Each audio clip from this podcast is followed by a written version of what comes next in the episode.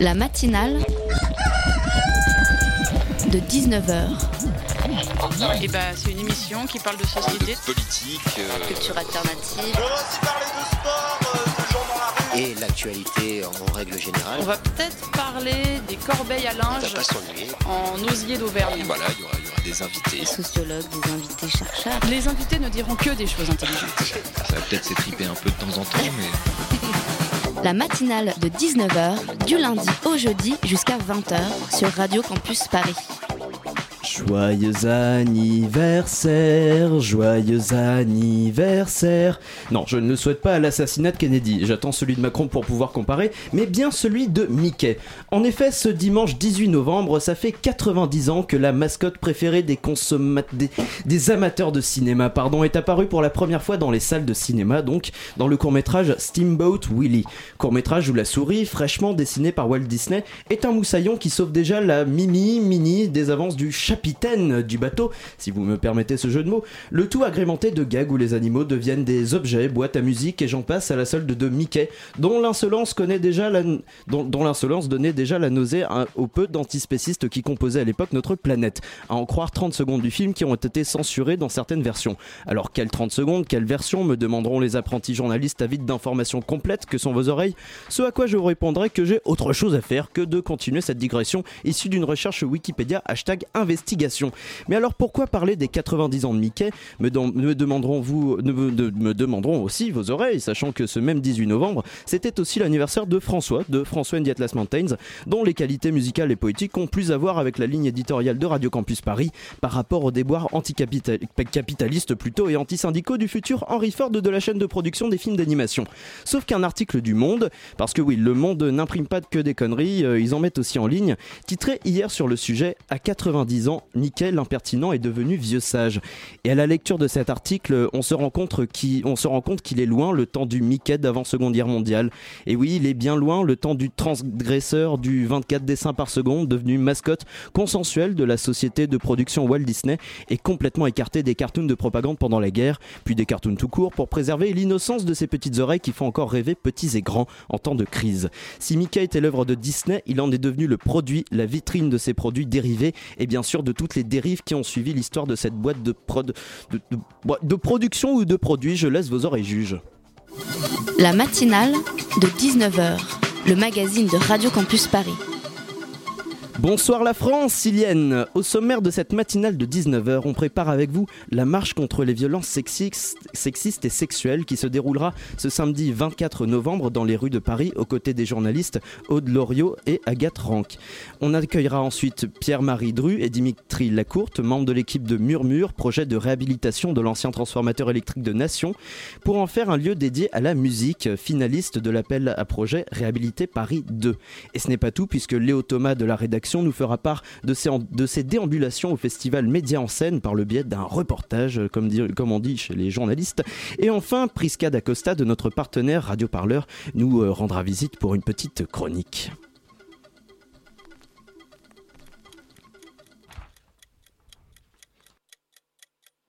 J'ai été harcelée au travail à l'âge de 18 ans. J'ai été harcelée dans l'espace public. J'ai été violée à l'âge de 17 ans. J'ai été violée par un pédocriminel à l'âge de 5 ans. J'ai été excisée à l'âge de 8 ans, mariée à l'âge de 14 ans. J'ai été victime de violences dans le couple pendant deux ans.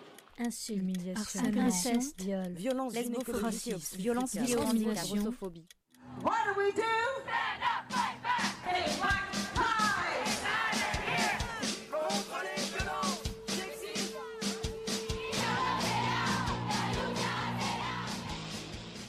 Vous venez d'entendre un extrait de la chaîne YouTube Nous Toutes, dérivé du hashtag du même nom, qui appelle à marcher euh, contre les violences sexistes et sexuelles, euh, contre insultes, agressions, viols et bien d'autres humiliations.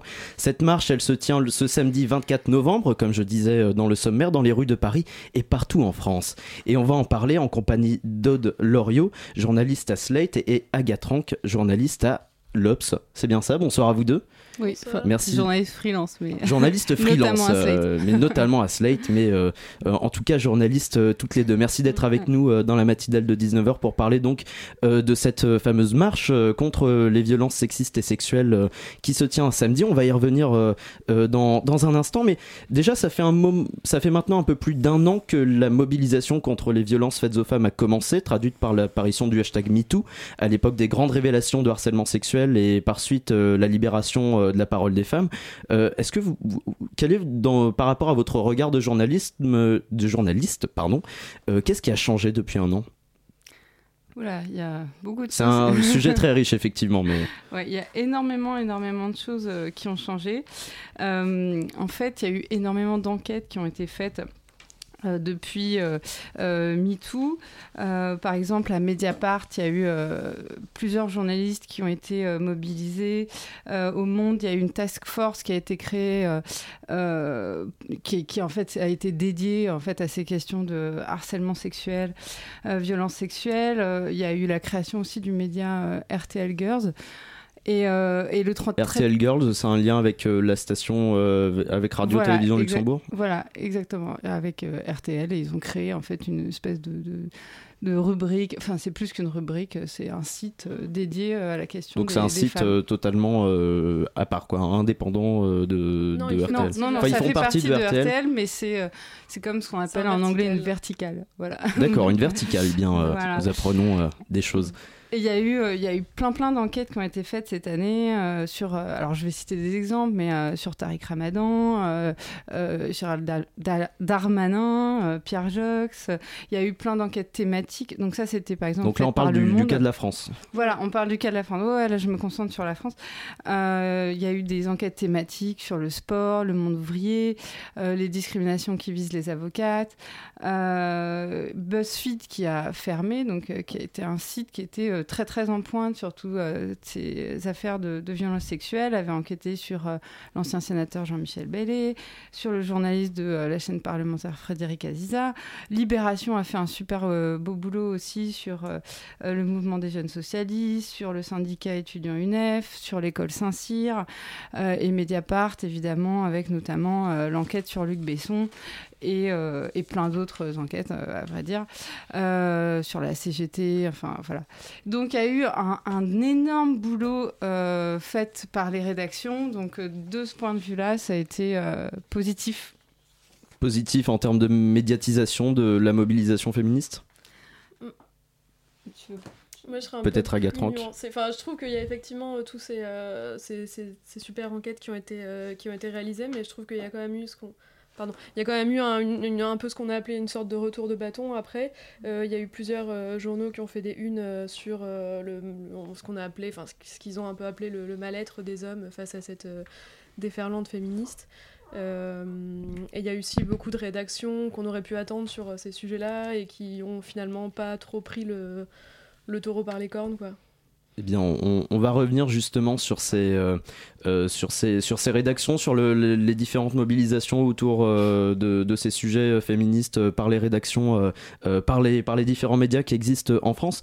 mais d'abord, donc, dans la continuité du hashtag MeToo, est apparu donc en octobre, début octobre, si je ne dis pas de bêtises, le hashtag Nous Toutes, qui appelle donc à manifester ce samedi contre les violences sexistes et sexuelles. Pour vous, c'est le, hashtag NouTout est dans la continuité du hashtag MeToo ou c'est totalement autre chose? Ouais, si, N'hésitez pas. Si, si, non, mais si, si, c'est dans la continuité de, de MeToo. Euh, l'idée euh, euh, de, ces initiatrices, je pense à Fatima Benomar et Caroline Dehaze notamment, c'était de faire du. D'habitude. Enfin, l'année dernière, c'était le, 25 novembre, en tout cas autour de cette date du 25 novembre qui est consacrée aux violences contre les femmes, de faire un grand ramdam dans la continuité de MeToo en essayant de se, dire bon bah là il y a peut-être un momentum, enfin quelque chose qui peut nous permettre euh, de mobiliser encore plus que d'habitude. Euh, donc elles ont commencé à faire euh, des réunions où elles se sont dit si en septembre on a euh, 3000 bénévoles, et ben euh, on va pouvoir réunir beaucoup de gens à cette date et, Et initier un nouveau mouvement du coup? Voilà, où elles se sont dit, non, pardon, je, je, je corrige, elles se sont dit, si on a pas. quelques centaines de bénévoles, on- ça va- et en fait, elles sont- se sont retrouvées avec 3000 bénévoles, euh, 3000 personnes qui leur ont dit, bah, on veut vous aider. Donc là, elles se sont dit, oui, oui, il y a quelque chose qui, quand même, euh, est présent euh, et qui, est fort euh, depuis MeToo. Et est-ce qu'il y a aussi par l'apparition d'un nouveau hashtag, c'est est-ce que le hashtag nous est peut-être plus accessible à tous par rapport au hashtag MeToo, qui dans l'imaginaire un peu collectif découle plus d'affaires concernant le monde du cinéma, qui est un monde assez spécifique, ou est-ce qu'il y a une, volonté de, rendre la mobilisation accessible à toutes les femmes, ou pas? Euh, moi, j'ai pas eu l'impression que MeToo, ce soit... ça a été seulement pour le. Ça a été- le ça a été- cinéma. Enfin, c'est parti un peu de ça, mais. euh, C'est parti de ça, mais euh, ça, ça s'est quand même étendu à énormément de milieux. Oui, bien sûr, oui, C'est ce qu'on a vu dans les enquêtes, euh, par exemple Le Monde, là, qui ont fait une- toute une série avec leur task force, ils ont fait toute une série d'enquêtes dans plein plein de milieux différents. Du coup, je, enfin, je pense que c'est vraiment ouais, une continuité, mais c'est pas. C'est, donc on est dans la continuité Ouais, du, hashtag MeToo. Ce que je voulais dire, sans, c'était pas euh, pour, pour dire que c'était que le cinéma, bien évidemment, mais c'était, Mm. euh, euh, ça a été réveillé, euh, révélé par les, les premières révélations de, de Mm, harcèlement ouais, sexuel, mais bien sûr, il y a eu euh, plein, plein d'autres, plein d'autres, ça a été appliqué dans, dans plein d'autres sujets. Et est-ce que il y a une volonté de redonner un nouveau souffle au mouvement féministe à travers ce, ce hashtag nous toutes est-ce qu'il y a un besoin qui existe euh, par rapport euh, à toute l'année qui s'est écoulée en termes de, lutte pour les droits des femmes, euh, contre le harcèlement, ce- ce- ces sujets-là?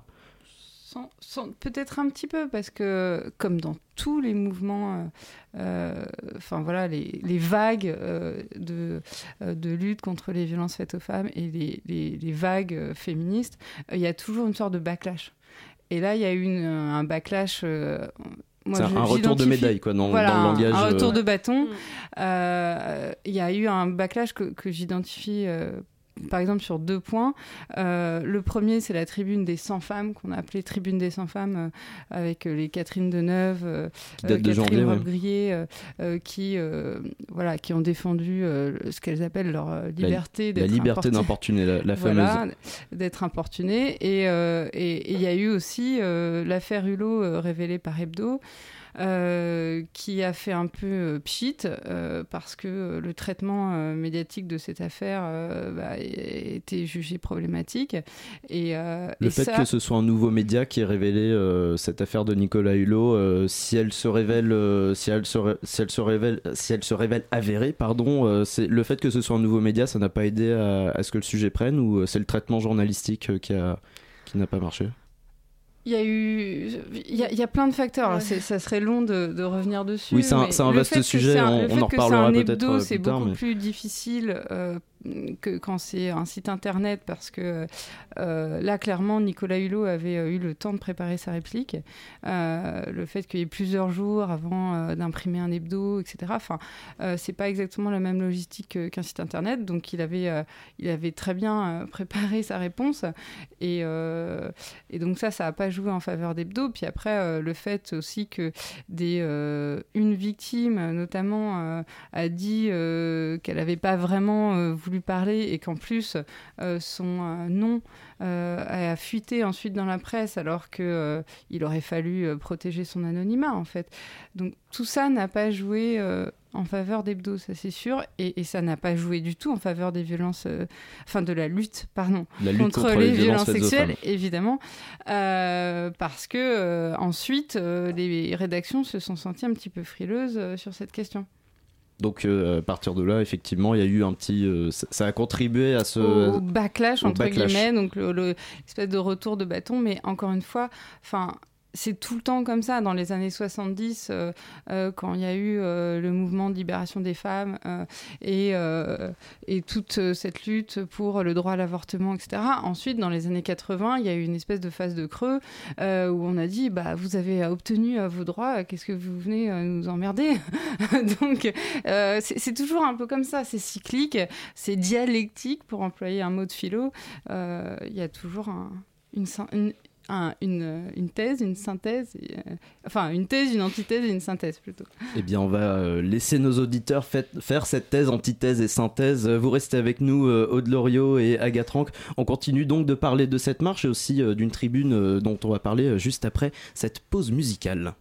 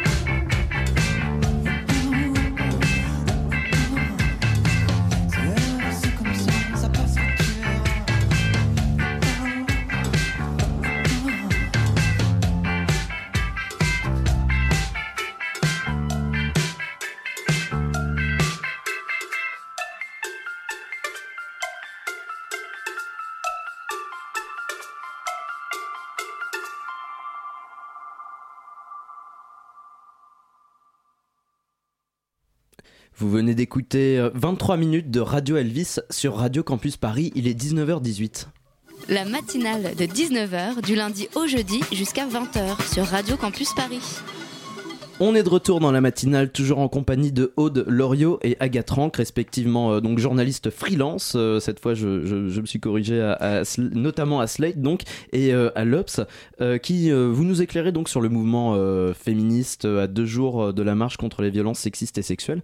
Et donc, on va s'attaquer maintenant au domaine du journalisme, puisque vous avez préparé une, vous allez porter euh, le- la place des femmes euh, euh, par rapport à euh, les- des femmes journalistes par rapport aux, aux questions de violence sexuelle à travers une tribune qui sera dévoilée demain matin euh, sur France Info si je ne dis pas de bêtises dans la matinale Tout à fait. ou avant la Sur le matinale site de peut-être France Info. sur le, Le site matin, de France Info 6 heures d'ac- du matin. d'accord et qui sera peut-être relayé aussi Ouais, euh, médiatiquement c'est Oui, quelque chose que vous allez euh, Mm. euh, pour lequel vous allez euh, militer éventuellement euh, euh, donc où des femmes journalistes appellent à manifester euh, euh, ce samedi euh, 24 novembre vous pouvez nous en dire plus? Alors peut-être préciser d'abord euh, euh, qu'on fait toutes les deux partie euh, d'une association qui s'appelle Prenons la Une, euh, qui euh, milite pour euh, une juste représentation des femmes dans les médias, pour favoriser l'égalité professionnelle dans les rédactions, pour euh, lutter contre les discriminations, les agressions, le harcèlement et les stéréotypes de genre.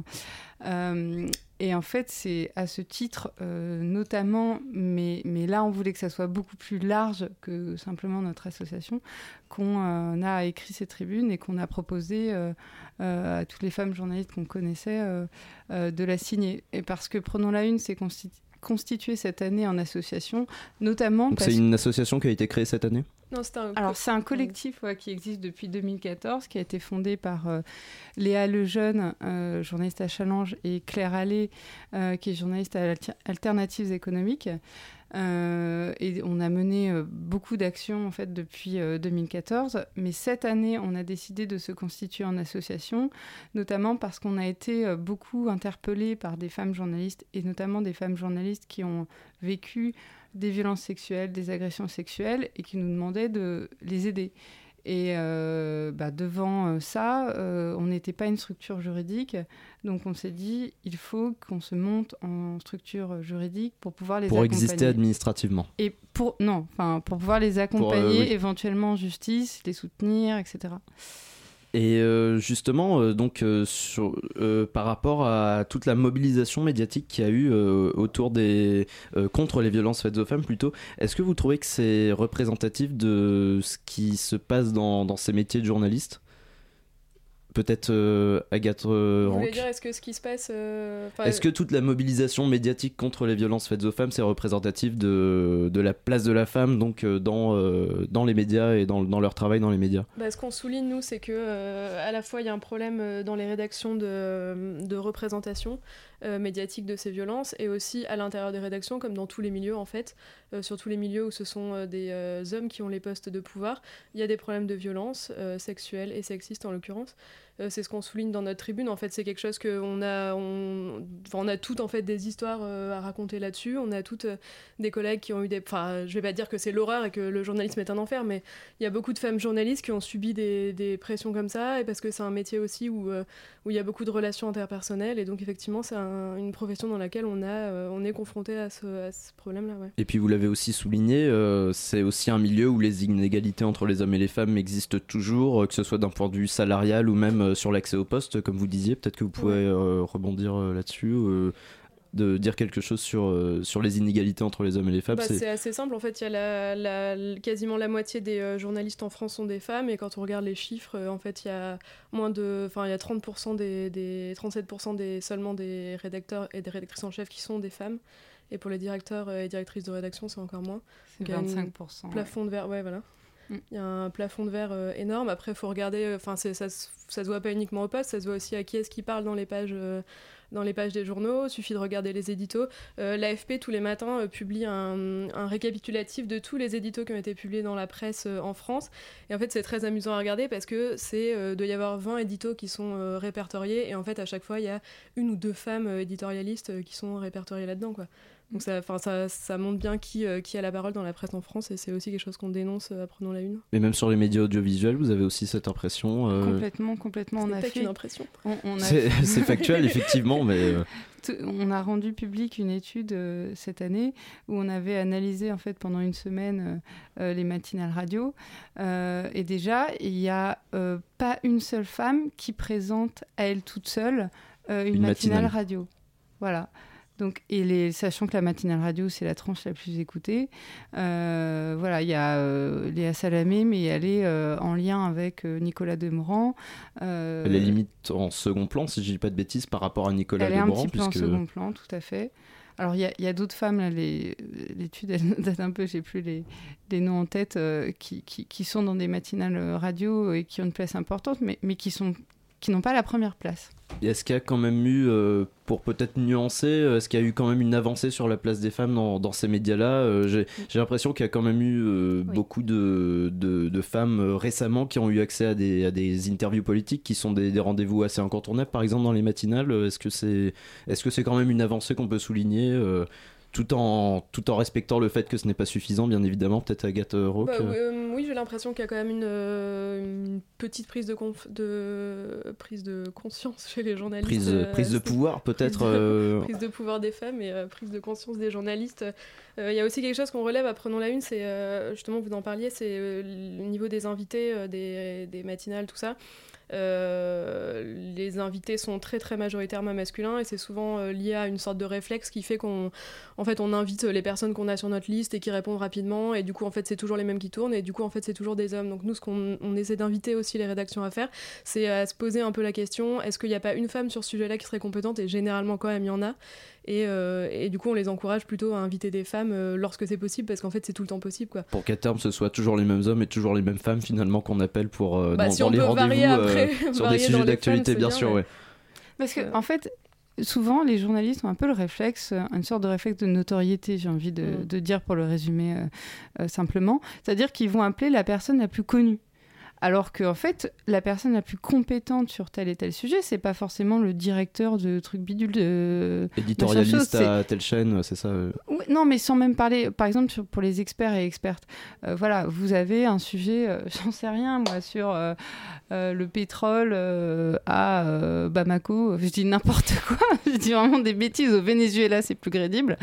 Fermez les yeux que- chers auditeurs partons au Venezuela donc, Est-ce que- Non, mais est-ce que qu'il faut euh, forcément interviewer le, le directeur de Total pour ça non, euh, ça va peut-être être euh, la meilleure personne, euh, bah, la personne qui est chargée de l'international, qui sera peut-être une femme. Voilà, et en ciblant plus précisément, plutôt qu'en cherchant absolument la notoriété, on tombe sur beaucoup plus de femmes. Donc c'est une sorte de réflexe à avoir aussi. Là, encore, j'ai fait un tweet aujourd'hui sur le Financial Times qui en fait sanctionne les, euh, les euh, rédactions, en fait, les journalistes qui ne citent que des hommes dans euh, leur papier. Il y a une espèce de bot, enfin de robot, euh, comme ça, qui prévient les journalistes qui ne citent que des hommes. Et il y a quelqu'un qui m'a répondu sur Twitter ah mais moi je vais pas appeler quelqu'un parce que c'est une femme, je vais appeler la personne la plus compétente. Mais cet argument ne veut rien dire en fait, parce qu'en fait les femmes sont évidemment aussi compétentes que les hommes. Euh, tout dépend s'il faut, en fait, il faut cibler plus et c'est pas lié précisément. aussi au fait qu'elles n'ont pas accès peut-être à des, des postes plus importants que les hommes? Est-ce qu'on n'entre pas dans une forme de cercle vicieux par rapport au fait qu'elles ont des postes moins importants Ou euh, euh, est-ce qu'il faut aussi avancer sur le- les postes aussi euh, des, des entreprises, des personnes qu'on aimerait inviter après dans, dans une émission euh, il faut avancer sur tout hein, Oui, bien sûr. ouais, ouais. Et donc, euh, pour revenir euh, à la tribune euh, Prenons la Une, la tribune de Prenons la Une plutôt, euh, pourquoi de la C'est dévoiler pas une tribune Ouais, prenons la une. C'est en fait, c'est une tribune qui a été portée, portée par, par prenons, Prenons la la une, Une. mais en fait on euh, je- il- enfin, on, on ne souhaite pas forcément trop insister là-dessus, dans le sens où c'est nous qui avons pris l'initiative, certes, euh, mais on veut que toutes les femmes journalistes puissent le signer, et ce n'est pas une tribune labellisée euh, Prenons la Une. Et la preuve, euh, c'est des femmes journalistes de, de tous médias qui ont pu euh, signer euh, cette tribune. Ouais. Euh, D'ailleurs, ça, ça y est, vous avez fini la, la campagne de, de, de signature, si on peut dire, Agathe Rock, Bah, peut-être du coup, on va la, on- la, la tribune sera publiée demain. Là, oui, on a, on a fini les signatures et on a aussi les trois principaux syndicats de journalistes qui, qui signent notre tribune, ce qui est plutôt une, une bonne chose. Et par rapport à, à l'idée de, de cette tribune qui est donc euh, d'appeler euh, à aller euh, marcher ce samedi 24 novembre, pourquoi la dévoiler seulement la veille de la manifestation? C'est une, question que, que je me posais sans...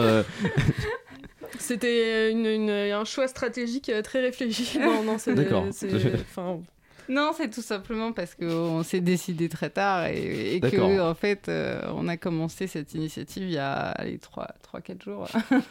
Ah, ça a commencé il y a 3-4 jours, ça, explique tout effectivement. Mais le, le plus important, c'est que c'est qu'elle existe euh, Voilà. aujourd'hui, qu'elle sera publiée euh, donc demain.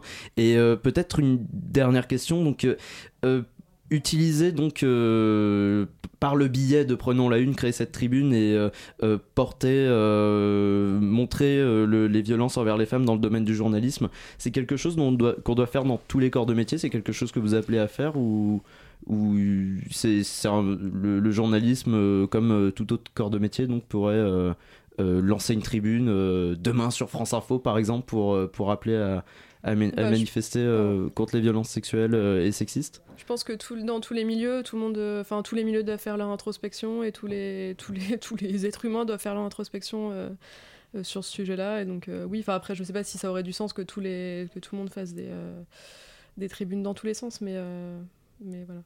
Eh bien, euh, on attend donc euh, avec euh, grand intérêt la tribune qui sera publiée demain sur France Info, sur le site de France Info, je le rappelle. Merci beaucoup Aude Loriot et Agathe Rank d'avoir été au micro de la matinale. On revient après cette pause musicale. Merci à vous deux.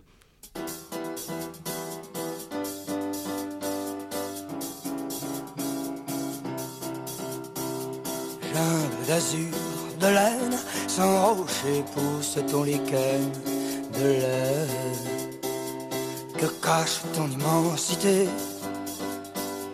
Que cache ton immensité Bête de tôle maléquelle qui crie quand siffle le nickel au ciel.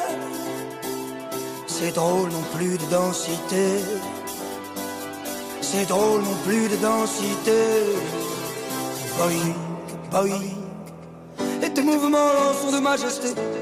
Boing, boing, boing.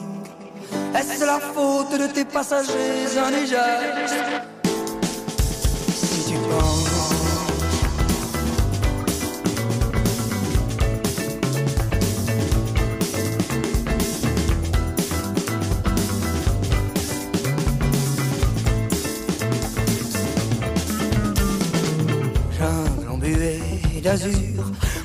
aux arbres pour passer l'ennui.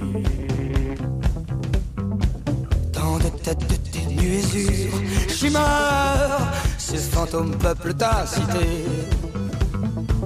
Blanc jardin suspendu aux heures du jour, ta forêt de vapeur. Abri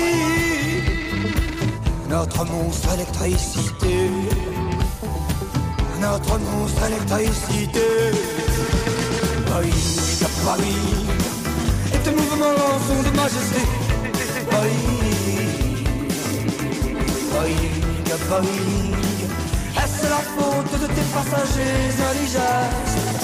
Si tu penses, boing, boing, et tes mouvements sont de majesté. Boing, boing, boing. Est-ce la faute de tes passagers indigènes? Si tu penches à gauche enfin comme un vieil éléphant. À gauche à l'heure, enfin, enfin comme un vieil éléphant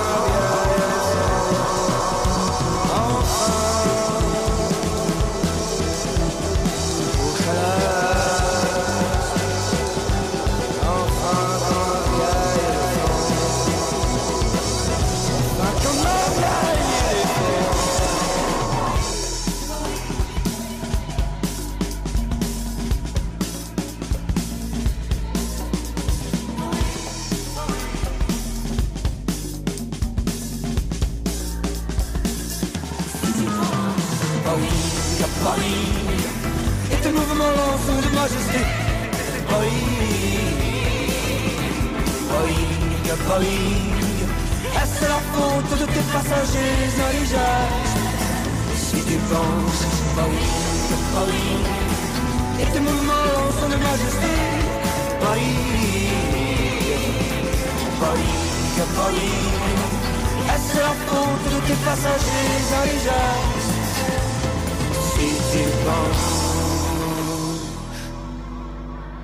C'était Boeing de Feu Chatterton sur Radio Campus Paris et j'espère que ça a vivifié votre soirée autant que la mienne. Il est 19h34.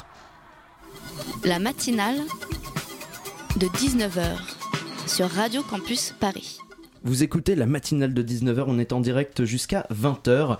Mais d'abord, aujourd'hui se tenait le festival Média en scène, organisé par Radio France et les Échos, au programme conférences et débats sur la place du journalisme dans un nouveau monde, centré sur les nouvelles technologies. Et Léo Thomas de la rédaction de Radio Campus Paris y est allé pour nous.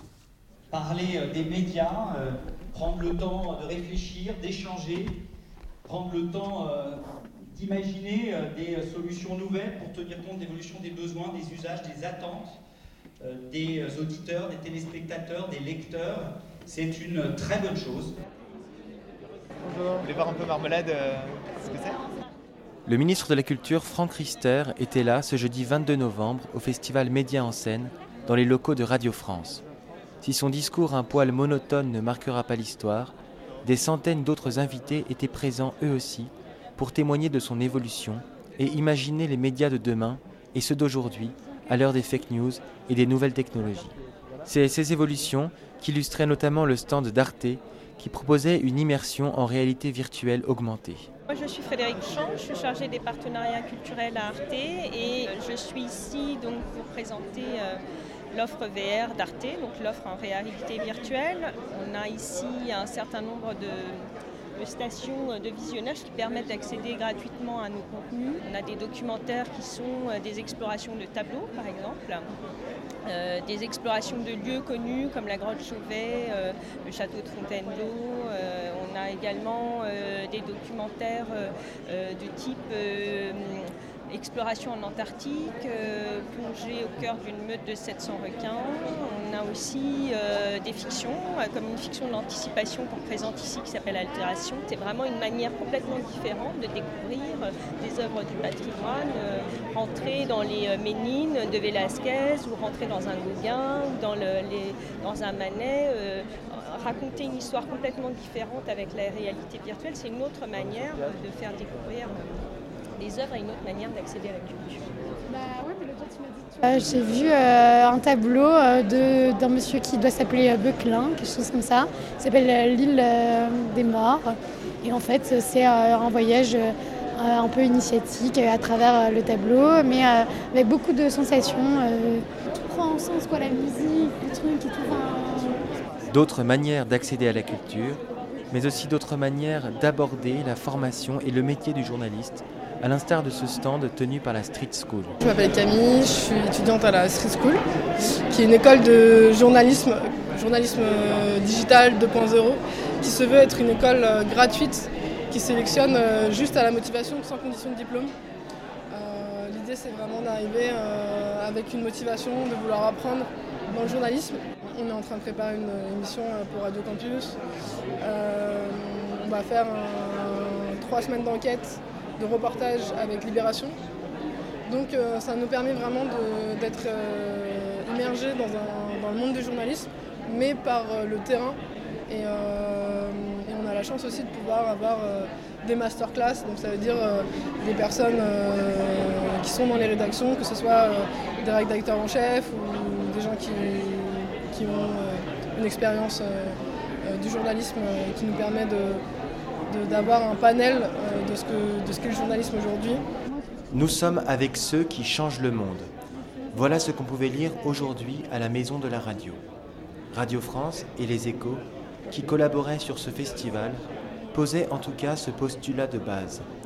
L'avenir du journalisme sera technologique ou ne sera pas.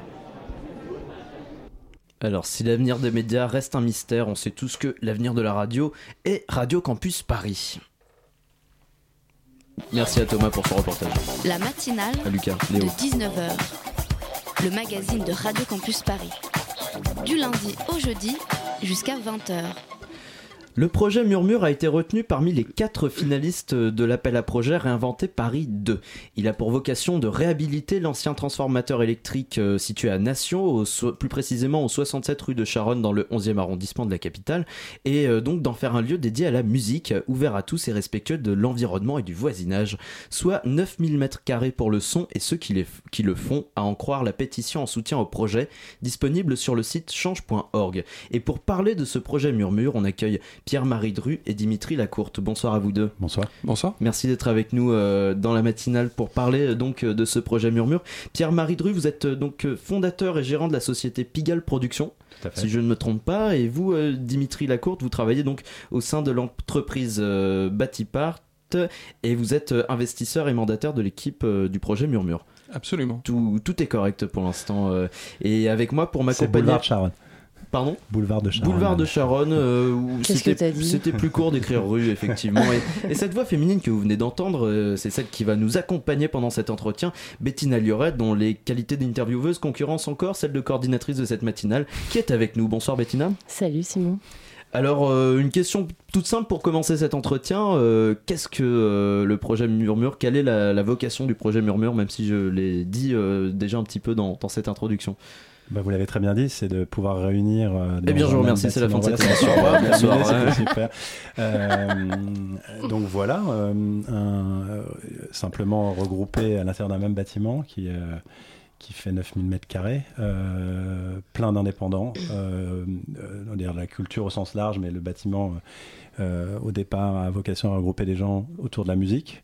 Euh, Il y a aujourd'hui beaucoup, beaucoup de gens qui travaillent dans ces métiers-là euh, à Paris, en région parisienne, et qui travaillent indépendamment dans des espaces, des petits espaces, des fonds de cours. Et on s'est dit que réunir euh, ces métiers-là aujourd'hui, euh, des producteurs, des éditeurs, des musiciens, des compositeurs, euh, tous les métiers qui font aujourd'hui euh, la musique et qui regroupent aussi les gens d'image, de la post-production, euh, bah, d'avoir un endroit qui n'existe pas et qui pourrait exister, euh, comme ça au cœur de Paris, ça serait juste euh, simplement génial. Euh, voilà, après l'idée de départ est venue de Batipart, je vais laisser parler Dimitri. Et, Mhm. euh, Oui, voilà, comment- c'est- comment si on peut juste euh, voir un peu la chronologie de. euh, Ouais, bien sûr, bien de la création du projet. Mm. En fait, c'est une idée qui est quand même née euh, à l'origine à, à l'initiative de la ville de, de Paris, euh, qui a lancé déjà il y a quelques, quelques années euh, des concours euh, Réinventer Paris. Mhm. Et ça, il s'agit en fait de la deuxième phase des, des concours Réinventer Paris. Et le thème était, était sur les comment réinventer des sous-sols parisiens. Et le site du boulevard de, de Charonne a été pour nous vite une évidence. On est dans les équipes de Batipar, il y en a certains qui sont des, euh, euh, des musiciens euh, amateurs. Et c'est vrai qu'à la première visite euh, de, de l'immeuble, ça a été une, une évidence. Euh, il s'agit d'un immeuble qui a une, euh, une vraie histoire. hein. C'est un, immeuble industriel des années 30 avec une architecture euh, Mhm. Eiffel, avec des hauteurs très très importantes. Et c'est vrai que tout de suite, on, on- on a pensé, euh, on a pensé à cette idée de, de redévelopper l'immeuble- de, de l'immeuble autour des, des usages de la musique. Et donc, euh, Batipar, c'est une société d'investissement, c'est ça? Absolument. Alors, Batipar, c'est un, c'est un investisseur euh, immobilier, c'est une foncière euh, familiale. D'accord. Euh, voilà, qui a l'habitude d'investir dans le redéveloppement d'opérations à Paris, en Mhm. région parisienne. Euh, et très, très très vite, en fait, sur ce sujet de, sur ce thème de réinventer Paris, Mhm. euh, pour nous, il était, euh, c'était une évidence en fait de, de regrouper une sorte de collectif Mhm. autour de nous euh, pour repenser et inventer le projet. Et euh, est-ce que. Parce qu'en fait, le jour, j'étais à la station F et ça m'a fait un peu penser à votre projet. Euh, est-ce qu'on assiste un peu à l'émergence comme ça de lieux qui sont dédiés à certains domaines? Et aux déambulations de Bettina Luret. Oui, euh, voilà. J'ai aussi mangé une pizza si ça t'intéresse, Simon. Mais en tout cas, est-ce qu'il y a des, des lieux comme ça qui se, euh, qui se focalisent sur des domaines? Est-ce que c'est c'est quelque chose qui vous a inspiré? Est-ce que vous trouvez ça sympa? Qu'est-ce que vous en pensez de ce genre de... Alors, vous, vous avez raison, on entend depuis euh, quelques années euh, des, des mots un peu nouveaux, du coworking, du, euh, du co- co-living, donc des Mm. nouvelles façons d'habiter euh, et de travailler dans des, dans des lieux. Et euh, bah, il nous a paru pour cet immeuble euh, aussi euh, qu'on pouvait avoir la, la même démarche euh, Mhm. autour de la, de la thématique de la, de la musique. Oui, on s'est parlé. Enfin, ça fait donc euh, un peu plus d'un an et demi qu'on travaille sur le projet, quelque chose comme ça. Ouais. Et, euh, et en partant de- évidemment de ces, ces histoires de sous-sol, de studios, ce qu'on pourrait imaginer des, des nouveaux usages. euh, euh, comment fonctionne l'enregistrement aujourd'hui, professionnel ou amateur. Mhm. Donc on a beaucoup travaillé là-dessus, en s'entourant d'équipes de professionnels, de- d'acousticiens, d'ingénieurs du son qui nous ont euh, petit à petit conseillé, pris par la main pour réfléchir à ce qui pourrait être euh, des nouveaux espaces, des nouvelles façons de, de, de penser l'enregistrement, euh, faire de la musique ensemble. Et puis euh, le bâtiment est très grand et donc euh, alors moi j'ai euh, partagé un peu mon expertise d'avoir traversé pas mal de, de métiers de la musique, de la production, de l'édition, la supervision pour les musiques de films, plein de choses comme ça, les- les- la musique pour les marques. Et, et, Vous aviez et- envie d'un endroit qui et- regroupe tout et ça. je me suis dit, mais en Mm. fait, ça serait absolument fantastique que euh, un jeune euh, producteur se dise, euh, bah, moi j'ai besoin d'un manager pour mon artiste, mais souvent c'est compliqué parce qu'on n'habite Mm. pas à côté. Il y a bien Internet, il y a les téléphones, mais c'est évidemment pas la même histoire de partager les mêmes bureaux, d'avoir une radio comme Radio Campus qui pourrait, j'en sais rien, partager un bout d'espace, migrer, euh, et qu'on peut faire découvrir des artistes comme ça. Il y, a- il y a plein de choses, évidemment, des graphistes, des avocats spécialisés, il y a plein, plein de métiers. La musique a, a pris cher, comme on dit, les, dernières décennies, mais elle, s'est- elle, ça s'est réveillé. Paris, c'est une ville très, très vivante pour ça. Euh, il, y a, il y a tous les jours, euh, pas, pas tous les jours, mais presque tous les jours, des nouveaux lab- labels qui se montent, euh, Mm. des, des jeunes artistes. Et donc, il y a une énergie folle qu'il faut accompagner. Et il n'y a pas mieux qu'un endroit avec un toit pour regrouper ces gens-là. J'ai un petit mot quand même sur le fait que je sais que de temps en temps les gens craignent le- le- les voisins en particulier, le bruit. Le bâtiment il est construit et pensé de, de Ouais. façon, c'est-à-dire que non seulement l'idée c'est de pas embêter les voisins, mais c'est aussi nous on n'a pas envie que les voisins nous embêtent. Ouais, ouais. C'est-à-dire que pour qu'on puisse enregistrer bien et travailler dans ces métiers-là, il faut vraiment que ce soit pensé comme quelque chose. c'est de- du respect mutuel. Du quoi. Respect mutuel. On y voilà. reviendra, Voilà. ouais. On y revient euh, tout de suite justement euh, après cette pause musicale. Restez avec nous.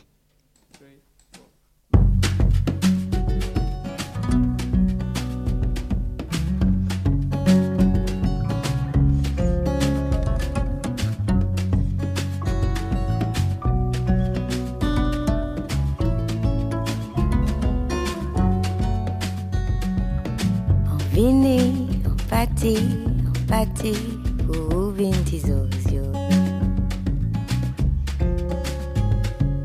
Vont vanter, chavirer, ton petit qui pâtit d'autre côté.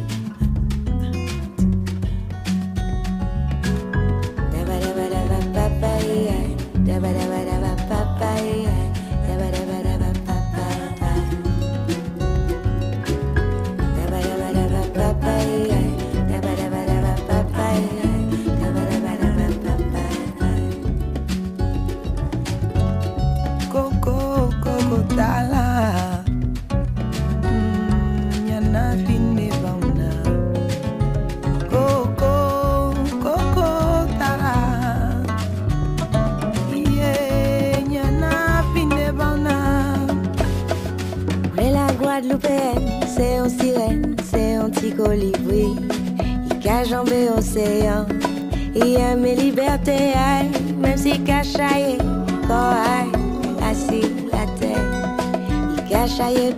la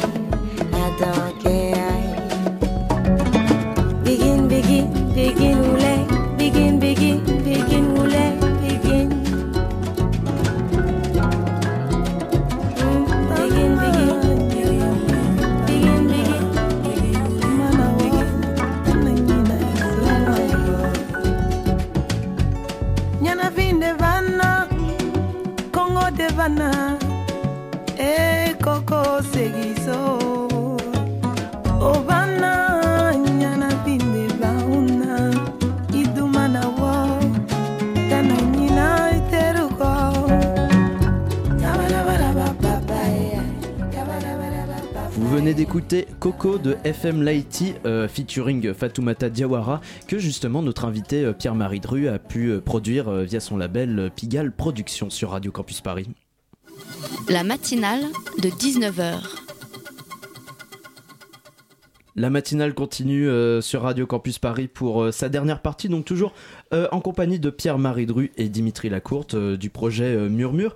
Donc on le disait avant la pause musicale, c'est un lieu de, de création. Enfin, le, le projet Murmure a lieu à, vocation à faire du, du lieu que vous voulez réhabiliter un lieu de création, un lieu de transmission, et donc un projet, donc de, de réunir des projets sonores. Que- Quels seront ces projets sonores? Ce sera que des, des projets musicaux, des, de la musique d'album, des musiques de films. Alors, réellement, des- c'est toutes sortes de musique, euh, Mm. euh, puisque l'idée, c'est que dans les sous-sols, on a une, une- une géométrie des espaces qui est très variable, qui peut aller du home studio, évidemment, à des espaces plus grands pour enregistrer des, des sections euh, symphoniques. Euh, Mais ce sera payant du coup? Alors, il y aura, euh, oui, c'est-à-dire qu'il y a des gens qui vont pouvoir s'y installer à l'année, comme, euh, des- D'accord. des- comme euh, aujourd'hui ils sont. euh, C'est une forme dans de résidence, en parisiennes, fait Dans le 10e, le 11e, il y a une espèce de résidence comme ça de, de- créateurs. Mhm. Euh, il y, a, il y a plusieurs niveaux dans ce sous-sol, et donc l'idée aussi c'est de pouvoir accueillir des amateurs, qu'on a ces espaces de répétition. On a même Mhm. prévu un espace. Euh, qu'on- symboliquement on appelle la school aujourd'hui, mais qui serait ouvert un peu entre ces deux mondes, un peu amateur et professionnel, et qui permettrait de pouvoir assister à des enregistrements, euh, faire venir des masterclass de compositeurs de musique à l'image, des Mhm. masterclass de, de- d'ingénieurs du son qui ont besoin de se former, de voir comment ça se passe. Et que Mhm. c'est souvent c'est un monde assez fermé, on sait jamais très bien comment ça se passe dans les studios. Donc l'idée c'est d'aérer.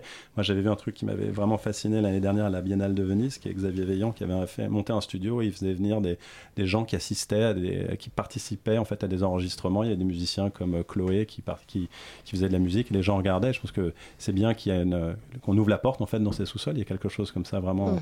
vraiment à voir avec ça. Après là-haut, il se passe beaucoup d'autres choses. Après c'est un coworking avec des, on peut évidemment y installer des modules de radio, des choses un peu plus fermées. Voilà. Mais l'idée c'est que ça soit Ouais. vraiment ouvert et qu'on ait un espace qui a de la lumière, qui soit, qui, qui, qui aille vraiment dans le sens de l'architecture du lieu.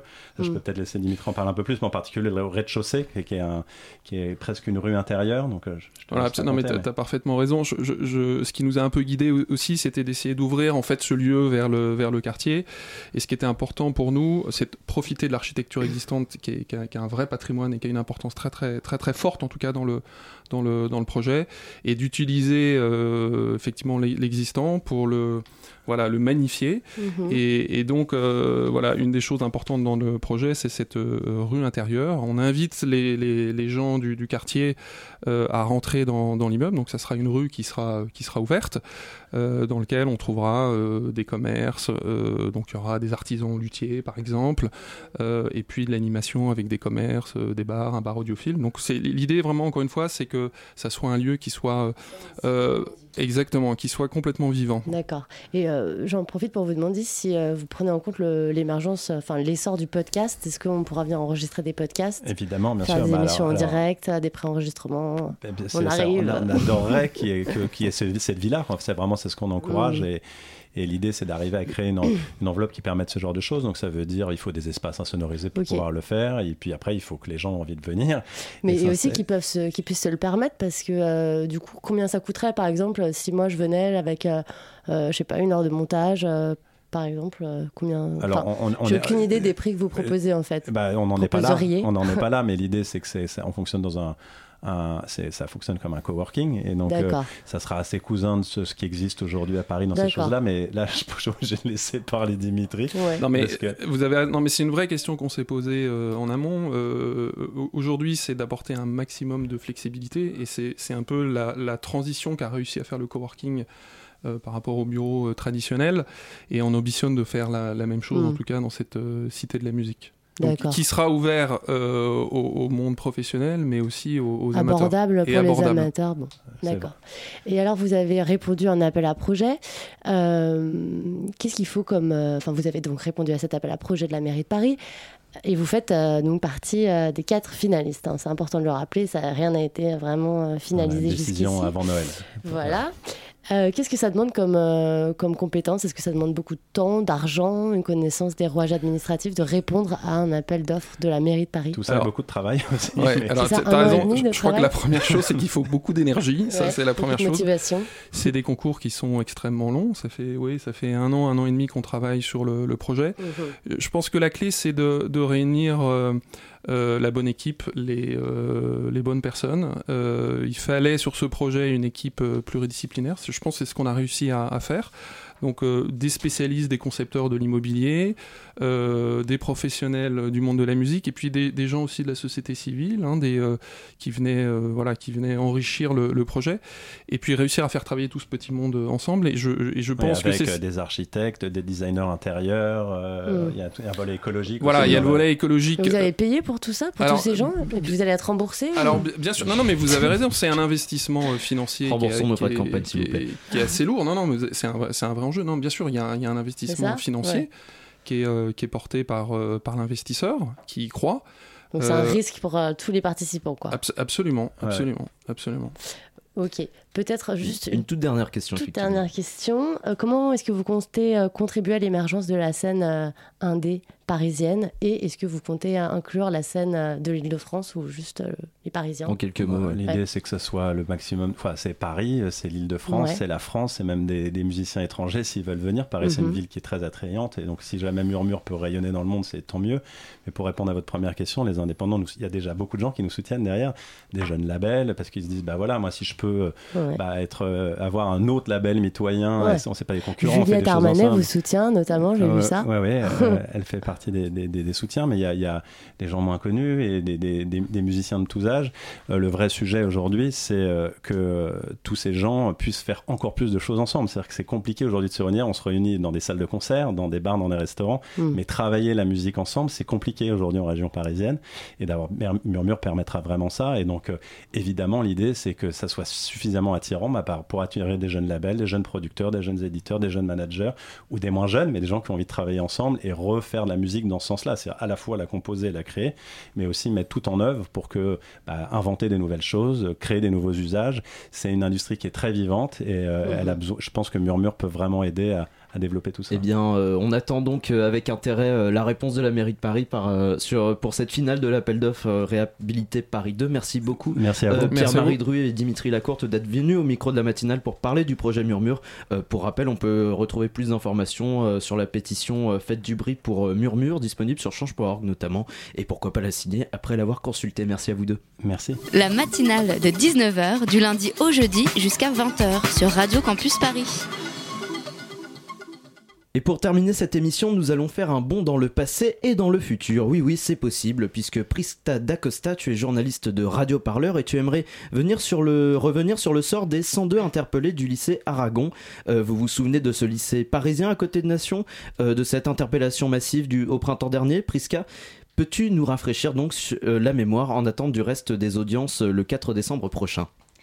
Oui, si vous le voulez bien, refaisons ensemble un petit bond dans le passé du temps où il faisait encore beau et chaud dehors. Je parle bien sûr du printemps dernier. Souvenons-nous, un mouvement social battait le pavé toutes les semaines constitué de cheminots, d'infirmiers et de fonctionnaires, mais aussi de lycéens et étudiants contre la loi ORE et Parcoursup.